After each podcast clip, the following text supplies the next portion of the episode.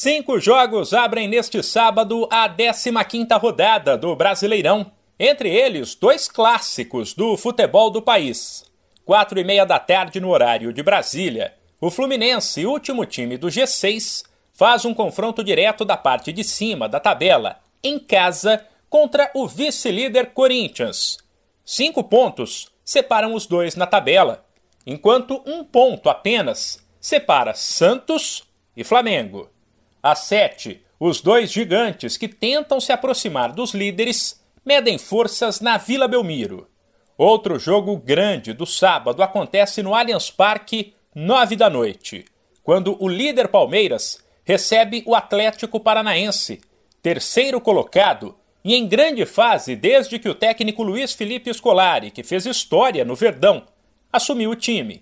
Ou seja, dos seis primeiros, quatro medirão forças entre si: Palmeiras, Corinthians, Atlético Paranaense e Fluminense. O que pode ser bom para os outros dois, Inter e Atlético Mineiro, que jogam fora de casa, mas enfrentam equipes teoricamente mais fracas.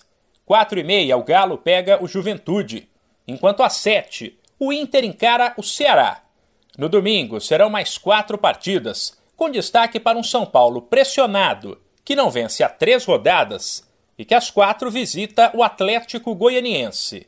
Os outros três duelos envolvem equipes da parte de baixo da tabela e alguns são confrontos diretos na luta contra a degola. 11 da manhã tem Havaí e Cuiabá, enquanto às 6 da noite se enfrentam América e Goiás, Coritiba e Fortaleza. A rodada do Brasileirão termina na segunda-feira, às 8, com um duelo entre os pressionados até pelos tropeços do último fim de semana, Red Bull Bragantino e Botafogo.